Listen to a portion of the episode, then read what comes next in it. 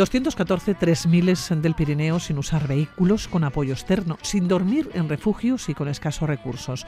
44 días de montaña que fueron grabados. El resultado, grafito buffet, vagabundos pirenaicos.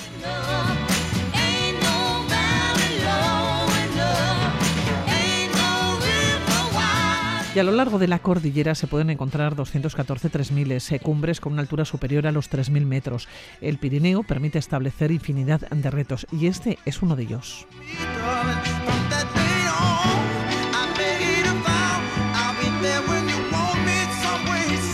Y nuestro invitado es uno de los dos vagabundos, entre comillas, que se lanzaron al reto y lo consiguieron. Íñigo Irureta Goyena, Egunon, ¿cómo estás? Hola, muy buenas, Egunon. Bueno, Íñigo, un reto que en la mayoría de las ocasiones eh, cuesta años. Vosotros lo hicisteis en 44 días. Bueno, pues sí, efectivamente.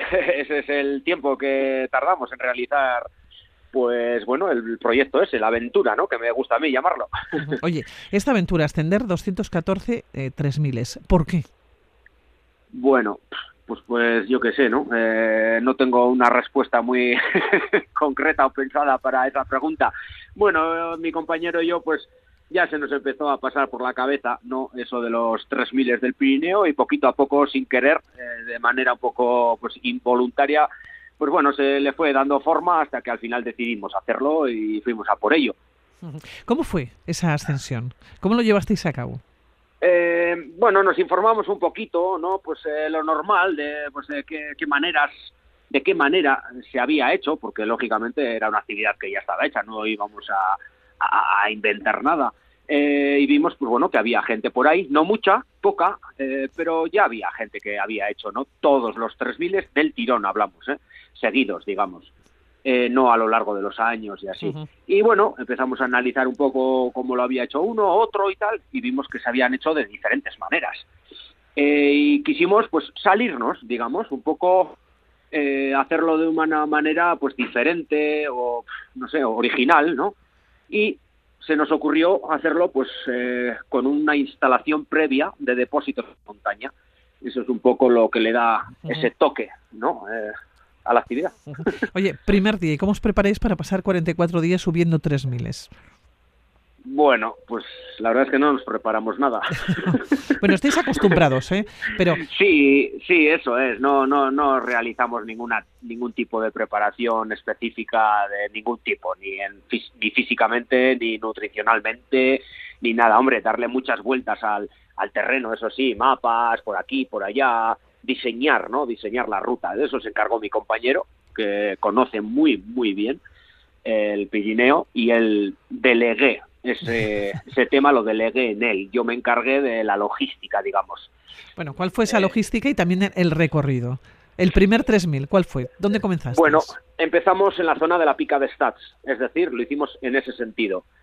Eh, empezamos en Cataluña y poquito a poco, día a día, día tras día, nos fuimos barriendo pues todos los valles y crestas y crestas hasta finalizar en la zona de Frondiellas, Balaitus, eh, Valle de Tena. Lo hicimos en ese sentido. Se puede hacer a la contra, por supuesto. Oye, ¿qué os supuso a vosotros? No sé si hay algún 3000 más complicado, más dificultoso que otro. Hombre, pues sí, por supuesto, los hay muy facilones, digamos así, pues yo qué sé, ¿no? Pues de andar, digamos, y los hay pues más complejos de, ir encordado, de no complejos así de, escalada pura y dura, de, grado alto ni muchísimo menos, pero bueno, sí, claro, los hay que andar, hay que andar muy al loro. Tienen su cierta dificultad. Teníamos que ir, pues bueno, eso, encordados y, y había momentos de ir muy atentos al, a, no liarla. Oye, por cierto, Íñigo, ¿en algún momento pensasteis en esos 44 días, decir, ¿qué estamos haciendo nosotros aquí? Mm, bah, pues no, no, te voy a decir que no. Fue, bueno, ahora mismo no sé, se me, había, se me acaba de venir a la cabeza los primeros días. Sí, los primeros días fueron duros, pero fueron duros pues porque nos pilló una ola de calor terrible y claro, al comienzo, pues bueno, pues el peso, el físico, todo se nos atragantó un poquito. Sí tengo ese recuerdo, ¿no? De esos cuatro o cinco primeros días que dijimos, madre mía, pues bueno, unas temperaturas altísimas, eh, nos pilló un poco en bragas, ¿no? Pues se suele decir. Pero bueno, luego ya el cuerpo se va haciendo y fuimos poquito a poco ya mentalizándonos de a lo que nos eh, íbamos a enfrentar. Y bueno, luego ya sí, el cuerpo se va haciendo, a, no comer, a echar muchas horas, a dormir de mala manera, y bueno, y eso. Claro, tú, eras el encargado de la logística. ¿En qué, ¿En qué consistía? Y no sé si te quedaste corto con la logística. Eh, no, hombre, se podría haber mejorado, por supuesto. Una vez que lo haces, claro, ves los fallos. Eh, sí, como he dicho antes, pues eh, mi compañero se encargó de diseñar la ruta, digamos. quiero estos depósitos aquí, aquí, aquí y allá y yo me encargué de diseñarlos, de, de, hacerlos, eh, digamos, de hacerlos efectivos. Pues eh, me tiré, pues yo qué sé, dos, tres, cuatro meses previamente, pues haciendo compras, eh, mirando a ver de qué tipo, porque había habituallamientos y depósitos que eran muy ligeros, comida fría, comida para el día, y otros que eran más pesados. Había bidones grandes de 30 litros en ciertos puntos en los que ya había comodidades, digamos, había eh, comida caliente, hornillos, baterías, ropa, pues todo lo necesario para pasar ahí, pues cuatro, cinco, incluso seis días. Claro, porque, ¿Por qué? Pues porque, porque en esa zona había muchos tres miles. Te iba a decir, Íñigo, que comida para 44 días, comida y bebida, en principio. Agua no se puede llevar encima. Eh, no, claro, por eso, bueno, me tiré 10 días eh, previamente. Es decir, si la actividad salieron 44 jornadas, eh, yo previamente a esa actividad me tiré 10 días con mi vehículo, con mi furgoneta, eh, subiendo, ascendiendo a cada uno de esos sitios, dejando 14 depósitos. Subiendo y bajando, pues garrafas de agua y todos esos depósitos bien empaquetados, bien precintados, lo hacía en el momento, in situ, y me bajaba, movía la furgoneta de sitio y así consecutivamente hasta que conseguí eh, eh, colocar, esconder, están escondidos en la montaña, todos esos depósitos. Claro, hablamos de 214 3000 del Pirineo, pero el reto era no utilizar vehículos con apoyo externo, no dormir en refugios y con escasos recursos.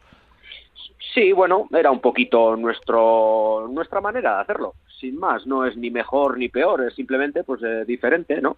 Ya vimos que otra gente pues lo había hecho también en más en más días, en menos días, eh, con apoyo externo, pues haciendo lógicamente, que es lo astuto, es lo normal, eh, haciendo uso de refugios, que para eso están. Mm, nosotros, pues bueno, quisimos huir un poco de las comodidades, eso te da ciertas ventajas, también inconvenientes. Las ventajas, pues bueno, que no estás obligado a descender cada día hasta un refugio en busca de comida y, colchón.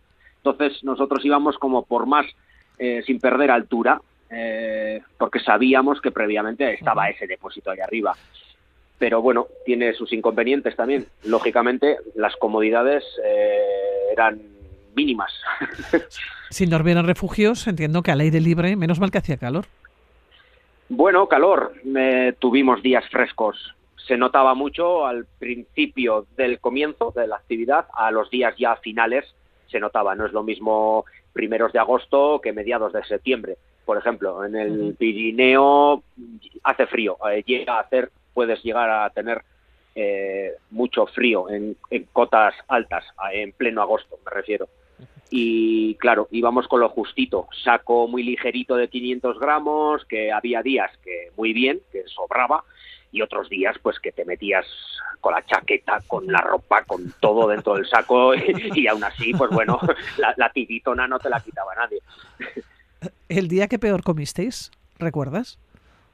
Bueno, pues peor no lo sé, pero hubo días que no comimos. O sea, menos imposible. Exactamente. ¿Por qué? Muy sencillo. Pues porque por diferentes razones no, no se llegaba a ese depósito. Había días que nos pillábamos los dedos, que llamo yo, ¿no? Eh, por, por diferentes circunstancias, pues eh, no conseguíamos llegar a ese depósito, con lo cual, pues ese día eh, estabas sin comer había que echar el, saco y la esterilla, dormir sin nada de cena y continuar al día siguiente en busca del depósito, con lo cual ahí ya te pasabas pues eso, 14 horas o las que fueran eh, sin comer. Y pensar, no tengo hambre. Sí, teníamos, sí. sí, sí, bueno, pues eso, e, esas son las... Por eso yo le llamo aventura, ¿no? A mí siempre me ha gustado enfocar las actividades a la aventura. Eh, lo que pasa es que, bueno, pues cada uno tiene la aventura en un peldaño, ¿no? Eh, yo me gusta eso, la aventura, el ir solucionando los problemas del día a día. Había días muy buenos, muy chulos, que disfrutábamos, y otros, pues que no, ¿no? ¿Para qué voy a engañar? Pues que lo pasas incluso mal, pues porque son muchas horas. Hablo de 12, 14 horas diarias. Entonces, pues claro, y había que beber agua, pues de, pues de los ibones, de los del deshielo que había por ahí, eh, con cuatro galletas. Eh. Oye, Iru, ¿cómo se ve el Pirineo desde la cumbre, desde los 3.000, desde la cima? Porque en cada sitio tenéis un paisaje diferente, ¿no? Sí, efectivamente. Y bueno, pues mira, aprovecho a decir, voy a decir una frase muy de mi compañero, que yo siempre, durante muchos años, le he escuchado eso, ¿no? Eh, que siempre ha dicho que el, que el Pirineo es infinito. Eh, que sí, siempre, mi compi siempre decía que el, Pirineo es infinito y que necesitaríamos varias vidas para recorrerlo. Y bueno, es verdad, en cierto modo. Cambia mucho el Pirineo en verano que el Pirineo en invierno, por una vertiente, por otra, de una manera, de otra, claro. Estamos hablando del Pirineo catalán, el Pirineo ostense, el Pirineo francés, el Pirineo, claro, los 3000 mm, están, eh, eh, cogen varias zonas, ¿no? Decía que el paisaje es eh, diferente de un punto a otro. ¿Con cuál, te iba a decir, con cuál te quedarías, no? ¿O dónde está la diferencia? Bueno, hay zonas que están muy desarmadas, hojaldre que se suelta entero, crestas me refiero, que se desarma todo y, y eh, zonas muy de granito, de esquistos, así, y luego zonas más firmes, más de caliza, eh, incluso pasamos por zonas muy más de valles, verdosos, bosques, ríos, de todo un poco. Al final tocamos todo. Eh, yo personalmente, a mí me ha gustado siempre la caliza, pues porque, bueno, mis comienzos y así, yo he pateado mucho por picos de Europa y siempre me ha gustado ese tipo de terreno, funciono bien ahí. Eh, entonces, la zona de Ordesa, quizás, me atrevo a decir, ¿no? Eh, para que la gente entienda un poco por la zona del Monte Perdido, que es, es, grande, da, da, de sí.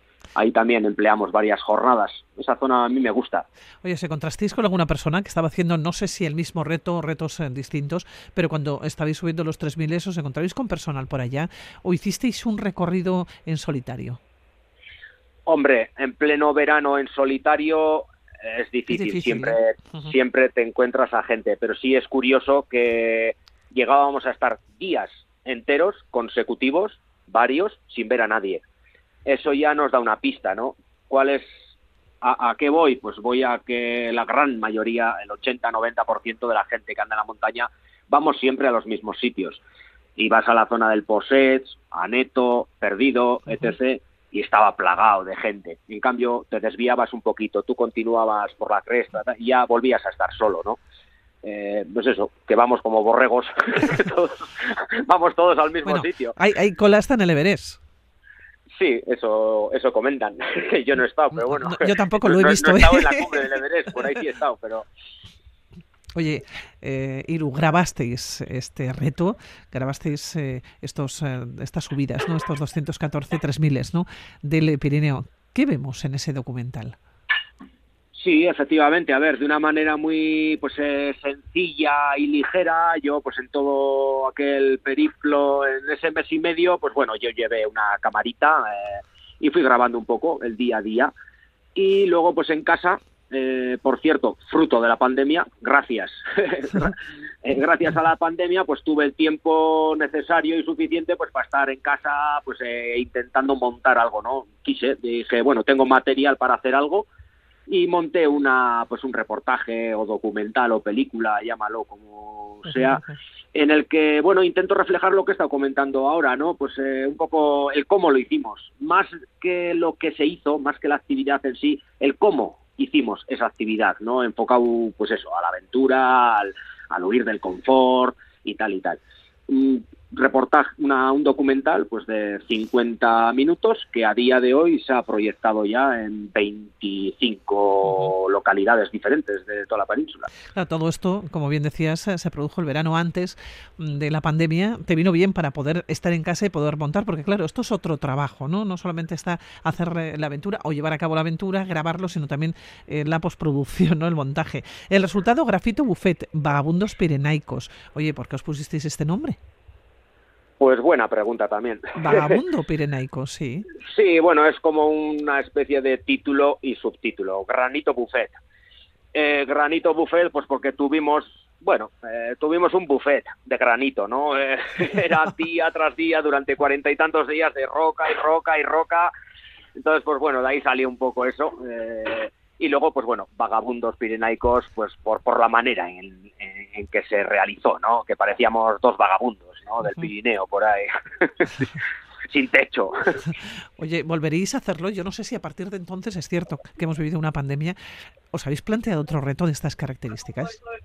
Eh, hombre, no, de momento no, pero la respuesta a la pregunta, eh, por mi parte, sí, quiero decir que sí volvería a repetirlo. No soy de repetir actividades, pero ¿por qué no?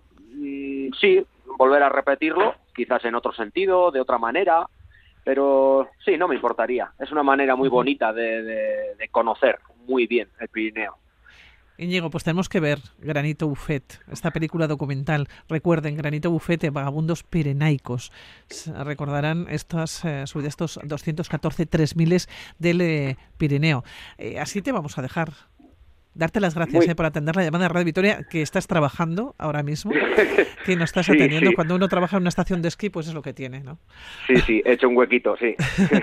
Íñigo Irureta Goyena, que millas que por atender la llamada de Radio Victoria, que os vaya muy bien. Y recuerdo Granito Buffet, una película documental de vagabundos pirenaicos.